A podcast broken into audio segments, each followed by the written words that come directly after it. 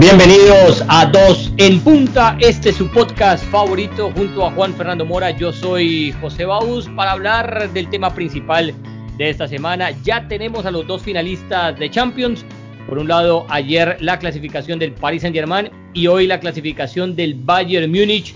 Por segunda vez en la historia de la competición se enfrentará un equipo alemán contra un equipo francés. Lo hizo el Bayern Múnich por allá en la década de los 70, enfrentando al Saint Etienne y bueno, esta vez le corresponde entonces, creo, a los dos equipos eh, que mejor eh, solventaron esta crisis de la pandemia. Dos equipos con nóminas muy potentes. Y yo creo que es la final esperada por muchos. En la parte del bracket del Paris Saint Germain era el equipo más fuerte. Y por el del Bayern Múnich, después de esa paliza que le pegó al Barcelona, pues nos comprobó también que era el equipo fuerte por ese lado de la llave. Juan Fernando Mora la final ya está lista. Habemos final de Champions y es un partidazo el que no se espera.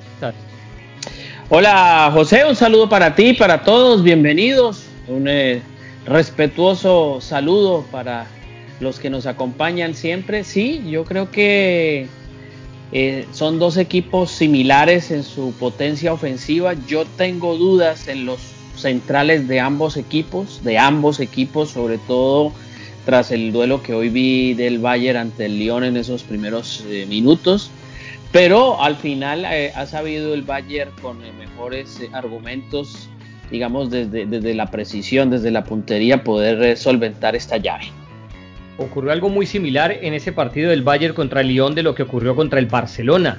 Porque si recordamos el partido cuando iba 1-1, el Barcelona estrella un balón en el palo y luego tiene un mano a mano muy claro de Suárez que termina, a mi entender, precipitándose en la definición y le regaló la pelota a, Neuer.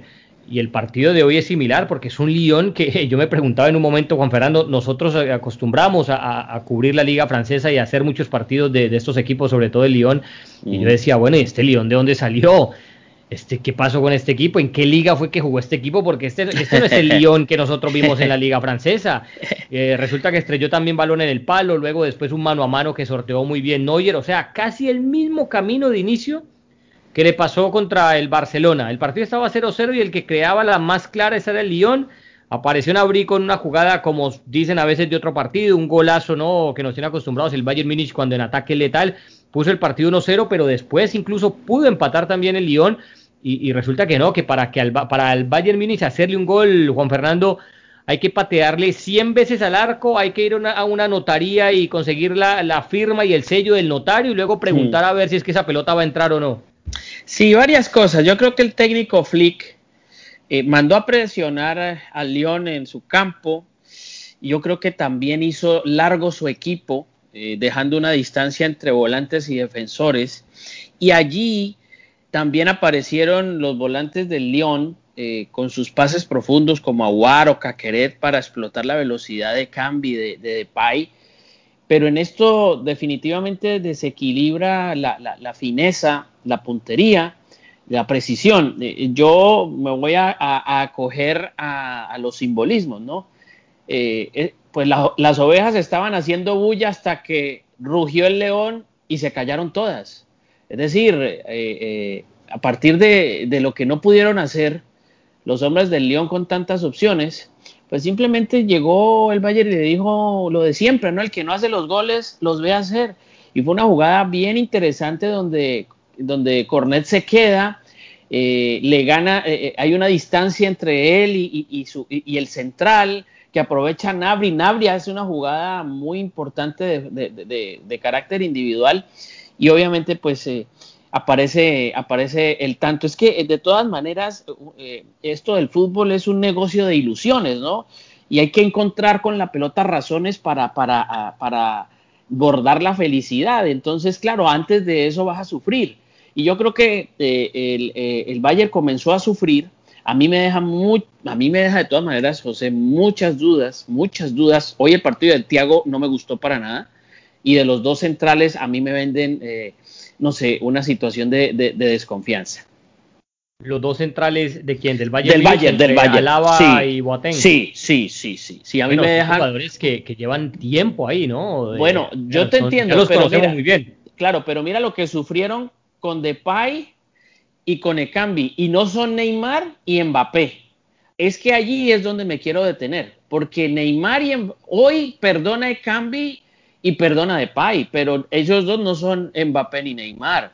Así que, y Di María, y por ahí si quieres incluir a Berratti en, en el partido, no sé. A mí me luce que sí, este Bayern es interesante del medio campo hacia adelante y que es un equipo eh, que te vende filo en ataque y que es, y que es la verdad eh, letal. Pero hacia atrás eh, y sobre todo en el tema del triángulo entre el volante cabeza de área y los dos centrales, no sé, por eso es que incluso Noyeres eh, tiene tanto mérito en, cerrarle el ángulo de remate a los delanteros del León. Yo creo que va a ser un partido con goles, esa final. Eh, porque sí, es verdad, a ver, Boateng, creíamos que Boateng lo había retirado Messi después de ese túnel en aquella famosa semifinal de Champions, ¿no? Donde lo dejó el desnudo y mira que siguió y por ahí le han puesto a, Hummels, han pasado cualquiera y, una lava improvisado ahora es, su pareja, ¿no? Una lava que eh, no es que lo empezó ayer, no, lleva tiempo también, desde la época de Guardiola e incluso antes en este Bayern Múnich. Y a ver, la defensa del Paris Saint Germain sería entonces eh, con Thiago Silva y con Kimpembe, porque sabemos que a Marquinhos lo usa en el medio campo, a menos que en mm. la final el señor Tuchel, ahora hablamos más en fondo del Paris Saint Germain, se vaya a decidir por Berratti, que, que, recupera su lesión, y por, y por Gueye, que puede ser una opción. Pero a ver, yo te quería comentar algo, repasando las estadísticas de estos dos equipos, porque no llegan ahí por, por cosas del destino, por más de que el camino del Paris Saint Germain para mí haya sido más fácil, ¿no? Que le tocó a Atlanta y le tocó al Leipzig. Eh, no fue que eliminó al Real Madrid, ni al Barcelona, ni nada de esto, como si de pronto le tocó eh, al, al Bayern Múnich. Pero mira, el Paris Saint Germain invicto en su grupo, donde compartió con Real Madrid, con el Brujas y con el Galatasaray. Recibió apenas dos goles, anotó 17, que llegando a esta final se convierte después del Bayern Múnich el equipo más goleador de esta Champions. O sea, aquí ya tenemos un punto fuerte. Van a jugar las dos delanteras más potentes, la del Bayern Múnich que estuvo en el grupo con el Tottenham, con Olympiacos y, con el em, y con el equipo este del, del eh, Cervenes Veda eh, terminó apenas recibiendo 5 goles, anotó 24 y después de todos los goles que anotó en esta ronda de, de, knockout, llegó a 42 goles en 10 partidos. Estamos hablando de un equipo en Champions con un promedio de 4 goles por partido, o sea, son las delanteras más potentes, mucho más la del Bayern Múnich por las goleadas y estamos hablando de las dos mejores defensas también del torneo. Hablamos siempre que para ganar, o por lo menos lo pienso yo, que la Champions no la gana el que juegue mejor, más bonito, el que meta más túneles y más paredes, no. La gana primero el equipo que sólidamente sea más fuerte y aquel como el Bayern Múnich que necesita una para hacerte un gol. Sí, obviamente cuando uno revisa la historia llega a datos que, lo sorprenden, por lo menos porque esto ha sido una, una, una Champions muy rara, muy extraña por todo lo que ha ocurrido, partido único, la pandemia, sin público, en fin, todo lo que tú quieras, pero el Bayern con todo este recorrido, 42 goles a favor, es el primer equipo en ganar 10 partidos seguidos en un mismo curso en Champions. Es una es algo que ningún otro conjunto había logrado. Y eso que yo me quiero regresar un poco, José, a lo que era el Bayern en noviembre de 2019, noviembre, diciembre, era un equipo prácticamente muerto, era un equipo complicado, un equipo que estaba eh, eh, eh, sufriendo mucho en la Bundesliga, hubo el cambio de técnico, llegó este entrenador Flick, quien había sido asistente de Joaquín Lowe en la selección alemana. En, no lo conocía nadie, ¿no? En Brasil 2014, bueno, había sido jugador, había sido, había estado con... con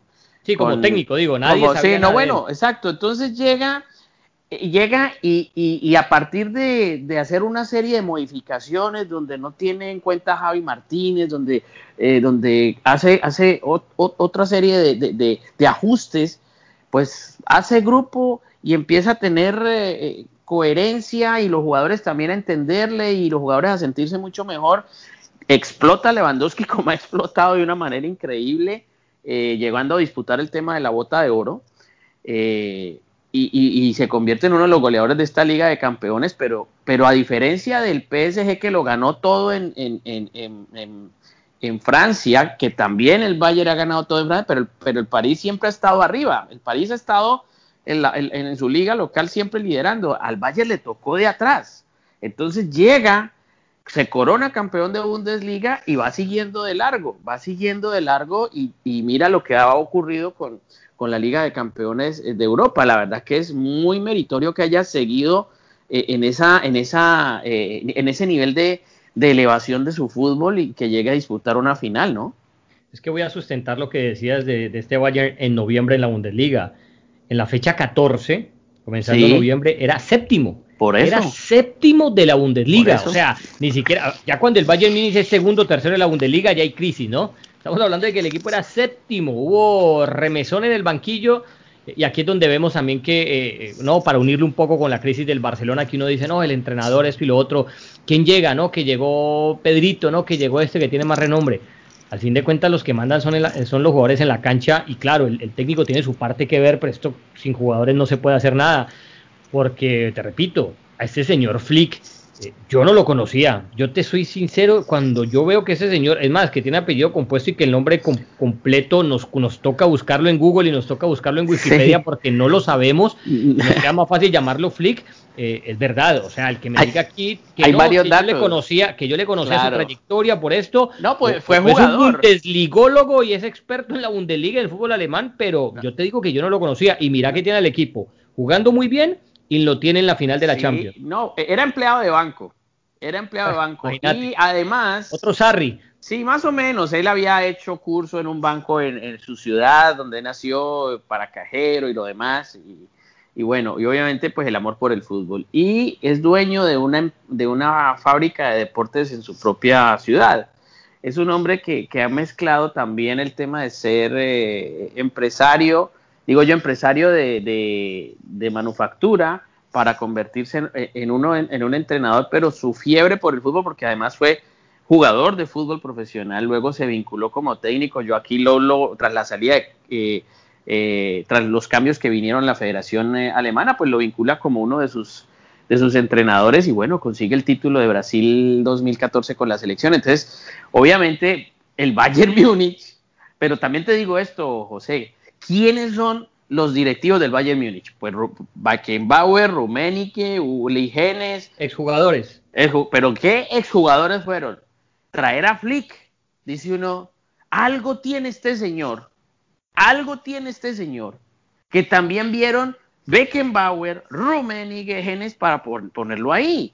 Y miren lo que ha pasado. Entonces, hay situaciones en el fútbol que uno no explica y que no tienen por qué explicarse siempre, sino que se dan porque son circunstanciales, porque son casuales, porque, también como en el fútbol y en la vida, la esperanza mira hacia adelante. Entonces, un equipo que no tenía esperanza, lo único con un nuevo entrenador tiene que mirar hacia la esperanza y hay que caminar hacia adelante. Entonces, el Bayern eso es lo que ha hecho. Hizo una muy buena campaña en su liga, como siempre, que es la obligación, porque es un equipo histórico y llega aquí a la Champions en Europa a imponer su, su jerarquía, ¿no? Porque es un, conjunto de historia en la Champions. Claro que también te digo que donde la apuesta no les hubiera salido tan bien, allá les estuvieran en su estilo alemán, allá les estuvieran con pues piedras en la mano, pero, claro, pero imagínate, imagínate cómo es, este señor claro, pero te digo esto, Guardiola, el perfume de Guardiola son apuestas arriesgadas. Con el perfume de Guardiola y, no llegó a estas cosas. Entonces llega uno que llega menos. Pues hombre, si Di Mateo, Di Mateo fue campeón de la Champions con el Chelsea. O sea, ¿de qué estamos hablando? es que a veces. El israelita eh, Grant fue finalista. Bueno, ahí está. Entonces, a veces hay cosas que el fútbol no, es que el que tiene que llegar a la final es Guardiola, el que tiene que llegar a la final es Mourinho, el que tiene que llegar a la final es Klopp, el que tiene que llevar a la final es Simeone. Hombre, sobre el papel, sí, sobre el papel uno pensaría, pero no. No es necesariamente eso. No, no, necesariamente pero, eso. Eso es una apuesta arriesgada que por eso el pues fútbol es así. O sea, nadie iba a decir que este tipo iba a poner al Bayern Munich a jugar así. Bueno, por eso. Eh, lo logró y son apuestas que toma la gente. Pues esto es un caricellazo muchas veces. Eh, confiarle, así como el Barcelona confía en Setién pensando que es que iba a ser una parte del crucismo porque él mismo lo manifestó y resulta que no, que, que fue algo que, que se disparó por la culata y que no tuvo ni, ni forma, ni fondo, ni, ni, ni, ni nada. O sea eh, terminó siendo una lágrima de lo que se esperaba de este Barcelona. Otro dato que te quería dar era, vos hablabas de que el Bayern Múnich, 10 eh, partidos en la Champions invicto, bueno, el Paris Saint Germain apenas perdió uno, que fue contra el Borussia Dortmund en octavos en, la, primera llave cuando no había pandemia. En, esa, en el partido de ida terminó perdiendo 2 a 1 y luego, y luego remontó y se metió a cuarto de final. Eh, hablamos un poco del Paris Saint Germain, yo creo que no nos equivocamos y todos van a estar de acuerdo si decimos que el fuerte de este equipo eh, está en Mbappé, está en Neymar y está sobre todo en el trabajo silencioso, el trabajo de arrastrar el equipo, el trabajo de, de, guardarle la espalda a estos dos y de ser el eje para conectar con Mbappé y Neymar, que es de Ángel Di María. Que una cosa es en la selección argentina, otra cosa es en este Paris Saint Germain, yo lo había mencionado antes, para mí por más de que esté Neymar y Mbappé, si vos me decís el jugador más destacado, yo estoy seguro que si se lo preguntas a Tuchel en una cena con vino, que en tu casa, que no lo escuche la prensa, te va a decir, para mí clave en esta temporada, más que estos dos, ha sido Di María. Sí, obviamente Di María, imagínate, el partido anterior, gol y, también eh, pues cuentan como asistencia el centro. Es decir, eh, es increíble, pero hay jugadores de equipos y que en las elecciones no son tan así. ¿Me entiendes? Eso, es, eso pasa y pasará siempre en la historia de este, de este bello deporte. Hay jugadores que son más de selección que de, sus, que sus propios equipos, o hay jugadores que son de grandes equipos y que no pueden los pequeños equipos, o que son de, o los pequeños equipos son impresionantes y cuando pasan a un equipo grande se mueren, se pierden, se apagan. Eso, el fútbol es de estas de estas eh, cosas tan extrañas, de estos caminos, como yo digo, estos caminos misteriosos. Pero yo sí también quisiera resaltar algo del equipo del equipo de, de Tuchel. A mí personalmente me preocupa, o sea, digo yo no, pero me preocupo yo porque yo no tampoco, ¿por qué preocuparme? Porque ese no es mi equipo, no, no lo dirijo ni nada, pero digo yo, ah, quiero que... Diga, diga que usted es hincha del Paris Saint Germain. Quiero que, no señor, yo no soy hincha del Paris Saint Germain ni nada, yo simplemente soy un opinador nada más. A mí me preocupan los laterales y los dos centrales. Ese es un problema que tampoco ha podido resolver Tuchel, honestamente, y creo que también tiene un inconveniente en el arco Hablamos de ah. Bernat, de Querer, los dos laterales, sí. y de Kimpembe y de Thiago Silva. Sí, sí, sí, sí, sí, correcto. Yo, es más, te quiero decir, para ese partido, eh, con todo y que por ahí, y, mm, yo, yo preferiría poner a, a, a, Marquinhos con, tal vez con Kimpembe, para poner un, un, central de, de, perfil zurdo, y eso que no es que Kimpembe sea pues eh, muy de mis afectos, pero por el, digo, por, el, por tener un defensor de perfil derecho y otro zurdo, y, pondría a Berratti, ¿no? Para, para, darle un poquito de mayor conexión al equipo del, del, medio hacia atrás y del medio hacia adelante, porque creo que Marquinhos, a pesar de que no hizo un mal partido eh, eh, eh, anterior, sí, sí creo que para, para contener a Lewandowski, para contener a Senabri y, y todo lo demás que tienen, eh, podría, te podría, podría servirle más. Y creo que, no sé, a, mí no me vende mucho el golero español, eh, Rico, en lugar de Keylor Navas, porque Keylor es de esta clase de partidos. Bueno, pero Keylor, Keylor, yo creo que ya va a estar recuperado. Bueno, ojalá, ojalá. Yo estaba leyendo que todavía hay, están manejando como el misterio al respecto en la prensa de Francia, ¿no? Está, se está manejando el misterio al respecto, ojalá esté Keylor Navas. Espero que sí. Yo Pero creo que esa es la preocupación ahí. Yo creo que la gran diferencia entre los dos es que sabemos que el Bayern Múnich va a salir con el mismo equipo, o sea, no espera uno ningún cambio, ya lo tiene, ya lo tiene eh, eh, eh, manejado, ya lo tiene trabajado y no tiene ninguna duda el técnico Flick. En cambio, yo sí creo que Tuchel eh, tiene dudas. Yo creo que Tuchel va a tener dudas entre, bueno, lo del arquero sabemos que Keylor estando bien va a ser el arquero, no hay competencia con Rico. Pero lo que hablaba, Marquinhos, la duda, si lo pone en el medio campo, si lo retrasa la defensa para, para jugar con Thiago Silva, que son los acostumbrados centrales del, del eh, Paris Saint Germain. Y luego en el medio campo, eh, si está Guille y si Berratti ya se ha recuperado, entonces ahí cambiaría la fórmula por el 2-3-1, que es el, el que más ha utilizado eh, en la temporada Tuchel, excepto el último partido donde jugó con un 3-3, obviamente porque jugó sin 9 y Cardi eh, no estuvo. Entonces la duda es si, si, si sigue con ese 3-3 que bien le funcionó con el Leipzig, dejando, jugó con Paredes, con Marquinhos y con Ander Herrera, y arriba de Juan Neymar, a Mbappé y a Di María, y ver si cambia entonces con el doble pivot, que sería Berratti y Gana Arriba serían Neymar, Mbappé y Di María y con un 9 que sería Icardi. ¿Cuál es el problema de Icardi? Que Icardi le aporta muy poco al Paris Saint Germain. No lo necesita. O sea, el Paris Saint Germain con Icardi generalmente juega con 10 en esos partidos importantes porque no, no lo busca. Icardi también es un jugador que si no lo buscan dentro del área no existe. Icardi es un 9 más típico, más de antaño que podamos encontrar hoy en el fútbol actual. Eh, se le fija a los dos centrales y, si no le llega la pelota ahí, si ese hombre no remata goles en el, Inter con los centros de Candreva y los centros de Perisic, eh, que le llegaban siempre donde estaba y que es un oportunista del gol como ninguno, pero si la pelota no le llega, que es el caso del Paris Saint Germain, porque el Paris Saint Germain no juega eso, eh, yo creo que ahí Tuchel también lo va a poner a pensar si, si mejor utiliza un hombre del mediocampo, hasta si de pronto le da oportunidad a Sarabia, un hombre que él pidió del Sevilla, y, y deja Icardi eh, en el banco y vuelve a utilizar, no sé si te diste cuenta del partido anterior, porque Mbappé aparecía como, como 9, que me parece a mí que Mbappé cuando juega como 9 pierde espacio y pierde explosión, que es la característica de su juego, y terminó Mbappé tirándose una punta y terminó Neymar jugando como falso 9.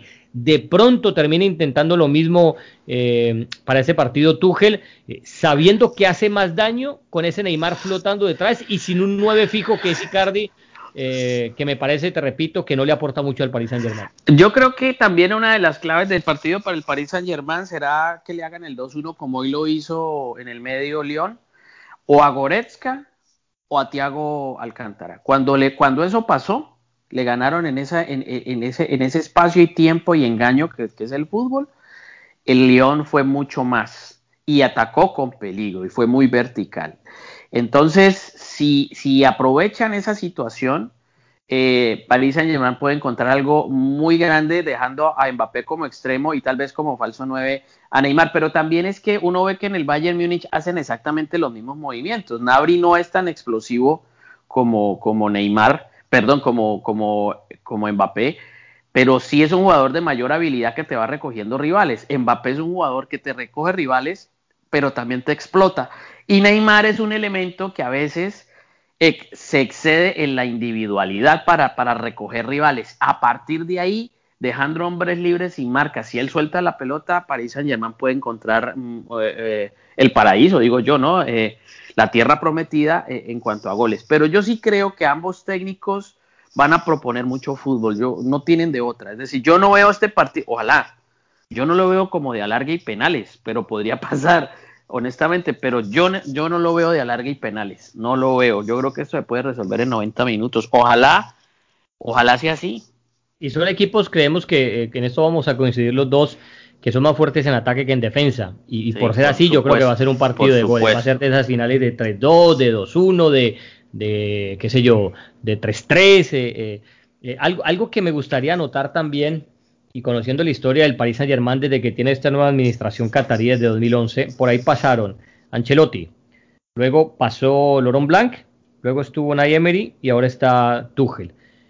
Y conozco esos, equipos desde 2012, desde que está la administración catarí, los conozco muy bien y vos también. Y yo te digo una cosa, Mora, este Paris Saint Germain de Tuchel no es más que el Paris Saint Germain de Ancelotti, no es más que el Paris Saint Germain de Laurent Blanc, no es más que el Paris Saint Germain de Unai Emery, pero este es el que se metió a la final, ¿no? Y el hincha, al final del día, eso es lo que juzga. Por supuesto, por supuesto. Es decir, la foto fija eh, eterna, que es ese monumento invisible que, que, se le quedará y eh, para siempre al aficionado, tanto en el corazón como en la mente, es su equipo campeón fue este. Ahora, yo sí creo, y eso, me, pues, es decir, yo no soy jefe de recursos humanos ni le pago, a, pero yo diría que si Flick pierde la final, no lo echan. Yo no creo. No, ni, ni Tuchel tampoco creo que lo echen. Y yo diría, y yo diría que a, pesar de no ganar la final, Tuchel, yo tampoco lo pensaría en, que lo votaran. No, más allá de fijo, llegando a la final. Me parecería que, pero pues cualquier cosa puede pasar, uno no, uno no entendería. Lo que pasa es que son dos equipos con, con, con, más o menos, yo diría que tiene más inversión el PSG pero el Valle también es un equipo fuerte en, inversión económica para traer muy buenos jugadores y, amarrar a un sistema táctico, pero, pero obviamente yo pienso que este par de, técnicos, más allá del resultado, me parece que sostendrán su trabajo. Y el, y el, Paris Saint Germain va por un récord histórico en Francia que sería el único equipo en la historia del fútbol francés en ganar un quintete, que ya ganó la liga. Primero había ganado el trofeo de Champions, que es la Supercopa francesa, al inicio de temporada. Ganó la liga, Ganó la Copa de Francia, ganó la Copa de Liga y estaría un partido de ganar la Champions. Serían cinco títulos y después esperar qué ocurre con el Mundial de Clubes, que va a cambiar de formato y todo eso, pero el, el sextete que ganó Guardiola con el Barcelona, que es el único en la historia, ese sextete lo, completó el Mundial de Clubes. Ese es el que le falta por ganar, eh, o que le faltaría por ganar si es que gana la Champions a este Paris Saint Germain para hacer un sextete. Y te digo otra cosa, es el, eh, mira que si vos revisas los equipos eh, franceses en las finales, bueno, el último fue el Mónaco, ese que perdió con el Porto de Mourinho en 2004. De ahí había sido el Stade Rams, que fue el primer finalista de este torneo junto con el Real Madrid. El Real Madrid le gana su primera Champions, el equipo de Di Stefano, de Puskas, de Gento, de toda esta gente, venciendo al Stade Rams. El Rams vuelve y juega otra final, vuelve y la pierde. Después pasó el San Etienne, que ya lo habíamos mencionado, estuvo el Mónaco y ahora es el Paris Saint Germain, que para que los, los, que no lo saben, Juan Fernando es un equipo joven. Este equipo tiene cuánto, 50 años de vida. Sí, sí, es muy joven. Por eso digo, y, quiero agregar algo que, es, que será muy importante. Eh, eh, el Bayern ya sabe lo que es ganar una Champions, ¿no? Y, estamos hablando de un equipo súper competitivo que tiene jugadores tremendamente eh, elevados de calidad, ¿no? La nómina actual. Pero es que yo creo que quien tiene, quien tiene más hambre es precisamente el Paris Saint Germain. Para esto trajeron a Neymar. Para esto llegó Berratti. Para esto han invertido tantas cosas, tanto un equipo tan joven. Bueno, el tema de Mbappé. Para esto vino, para ganar. Entonces, yo sí creo que por ahí ponerle emoción a las cosas, eh, a ese objetivo, no solamente es ponerle vida, sino que buscarlas hacerla mejor, hacer las cosas mejor. Entonces, el Paris Saint Germain tiene ese plus, ese plus de decir, bueno, todo, cualquier cosa puede pasar en el partido, puede ganarlo el Valle, pero si lo gana el PSG, para los jugadores es, es más, sería mucho más importante por lo que tú acabas de mencionar, es que es un equipo joven y es su primera final. Si el Bayern pierde, después de haberle metido 8 al Barcelona y todo lo que ha pasado, pues sí, será una decepción, pero ya sabe lo que es ganar una Champions. Entonces ese grupo, digamos, no va a estar tan frustrado más allá de que todo el mundo diga, no, pero es que esta es una máquina que aplasta, que no perdona, que es infalible, que no tiene piedad con sus contrarios. Eso es verdad, ¿ok? Pero este equipo, yo creo, el Paris Saint Germain, sí tiene ese extra que es como el deseo más eh, mayoritario, mucho más eh, eh, claro y, puntualizar en el, en el sentido de que quieren ganarlo porque para muchos sería su primera Champions, para, sobre todo para el club. Si el Paris Saint Germain gana el título, se convertirá en el equipo número 23 en ganar una Champions. Estaría compartiendo con el Hamburgo, con el Aston Villa, con el Marsella, con el Feyenoord, con el Dortmund, con el Chelsea, eh, con el Estrella Roja, con el Celtic y con el, eh, el PSV Eindhoven. Eh, lo mismo que el Steaua de Bucarest. En los únicos que han ganado una nomás, ¿no? Ahí hay nombres de equipos muy antiguos que, que, llegaron a ser potencia un par de años, como el Feyenoord, como el Steaua eh, como el Estrella Roja, ¿no? El Celtic en su momento, el PSV. Bueno, ahí estará entrando el, eh, el equipo francés, cuyo hasta ahora único título es el del Marsella, ¿no? Ese Marsella famoso de, de, de, Jean-Pierre Papin que le ganó al Milan. Exacto, exactamente. Luego tuvo ese problema con el señor Bernard Tapie, ¿no? Bernard Tapie, don Bernard Tapie, ¿se acuerdan? Corrupto. Exactamente. Y si, el, y si el Bayern Múnich llega a ganar este título, se separa del Barcelona y estaría consiguiendo su sexta orejona. El Barcelona se queda con cinco y estaría igualando al Liverpool. Quedaría en la tercera casilla como equipo más ganador de Champions en la historia, solo superado por el Real Madrid que tiene 13 y el Milan que tiene 7. Ahora, yo creo que eh, para mí, no sé si tú compartas el concepto, son dos equipos que se fundamentan en el poder de un estilo claro, punto, ¿no? Y eso significa que ambos equipos tienen un contenido futbolístico eh, reconocible, muy intelectual, pero que también como en, cualquier, en cualquier proyecto es muy sentimental. Aquí esta gente le pone muchas ganas. Y dos eh, equipos que presionan arriba, ¿no? Y por eso. Entonces es por, exactamente. un equipo de fútbol tiene contenido, contenido intelectual y tiene contenido sentimental. Y hay táctica y hay estrategia y también los partidos se definen, esta clase de partidos así se van a definir por detalles también, por, por meros detalles, seguramente una pelota quieta. Eh, yo digo, eh, eh, está muy dulce Lewandowski, pero ojo con Mbappé, mucho cuidado con Neymar, el tema de Di María. No sé, eh, son, se enfrentan dos pugilistas pesos pesados hoy después de lo que se ha vivido en esta Champions, donde aquí va a ganar, como en, los, en, el boxeo que ganan a veces las tarjetas por puntos muy apretados, puede ser el que gane, puede llegar a, a ganarlo de forma bastante apretada para los jueces. Bueno, para cerrar, nos vamos. Favorito, ¿quién gana? Esa es una pregunta difícil, honestamente te lo quiero decir. te lo quiero decir porque no me atrevo. yo, no me atrevo. no. es difícil o no. No, no, yo no, gana, no, es que, no, yo no me atrevo, no me atrevería, ¿no? Es que aquí uno, cuando el profesor los acaba usted No, señor. Uno más uno, no, esa pregunta. No, pero es que uno más uno es dos. Es que uno más uno es dos. Claro que sí, tres y tres más tres es seis. Esa es una pregunta fácil. gana el partido? No, yo no sé, no sé, yo no. A ver, ¿de cuándo?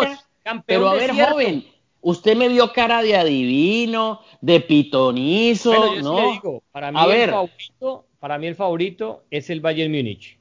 Ese va a ser el campeón. Lo había dicho desde hace rato. Bueno, muy bien. Yo, yo eh, mira, en el fútbol Hoy podría uno decir que el 98% es del Bayern. Yo le voy a dejar un 2% o 3% al PSG porque ojo con las individualidades. De... ¿Ah? Ahorita entonces no, ah, bueno, entonces digamos, tú te vas por el Bayern. Bueno, yo tal vez apoyándome en la picardía suramericana de Di María, de Neymar, no sé, eso. ¿Ah? María con tanta vuelta.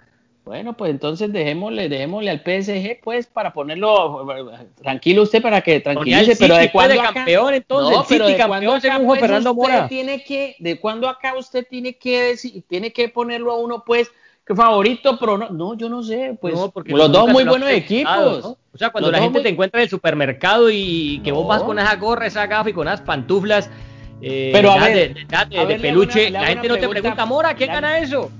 No, y a ver, Dame el número de la lotería de hoy. Entonces, no, es que entonces te pregunto, te pregunto, ¿cuál es el número de la lotería hoy para irlo a comprar? 50-50, esto es de 50-50, gana el del PSG o gana el Bayern. para mí gana el Bayern. Bueno, gana el Bayern. Bueno, entonces yo me voy a ir entonces con el PSG, pues, para, para llevarle la contraria a usted, que me encanta llevarle la contraria a usted. minutos para que usted dijera PSG. Eh, no, pero no estoy muy convencido porque de pronto pasa lo del. Pasa, imagínese. No dijiste que la León, Hoy el León casi, casi todo el mundo dice, no, va a aplastar, eso le va a meter. Si al Barcelona le metió 8, a este le mete 10. Y resulta que en los primeros 15 minutos tenía las que sabemos de corbata. Y entonces, ustedes decían, uy, entonces, y ahora, bueno, el fútbol es de esas cosas. Entonces, sí, el Bayern, el Bayern, el Bayern. Y resulta que por ahí sale una genialidad de Neymar y de Di María. No sé. Dejemos los PSG, pues, para ponerlo contento a usted. Bueno, ahorita nos fuimos. Recuerden Adiós, que nos maestro. escuchar en todas las plataformas. Estamos en, en iTunes, estamos en los podcasts de Apple, estamos en Spotify, estamos en Evox, estamos, no, mejor dicho, Mora. Sí. Usted prende el carro y ahí salimos nosotros en el motor. Desde el motor le suena dos en punta. Sí, sí.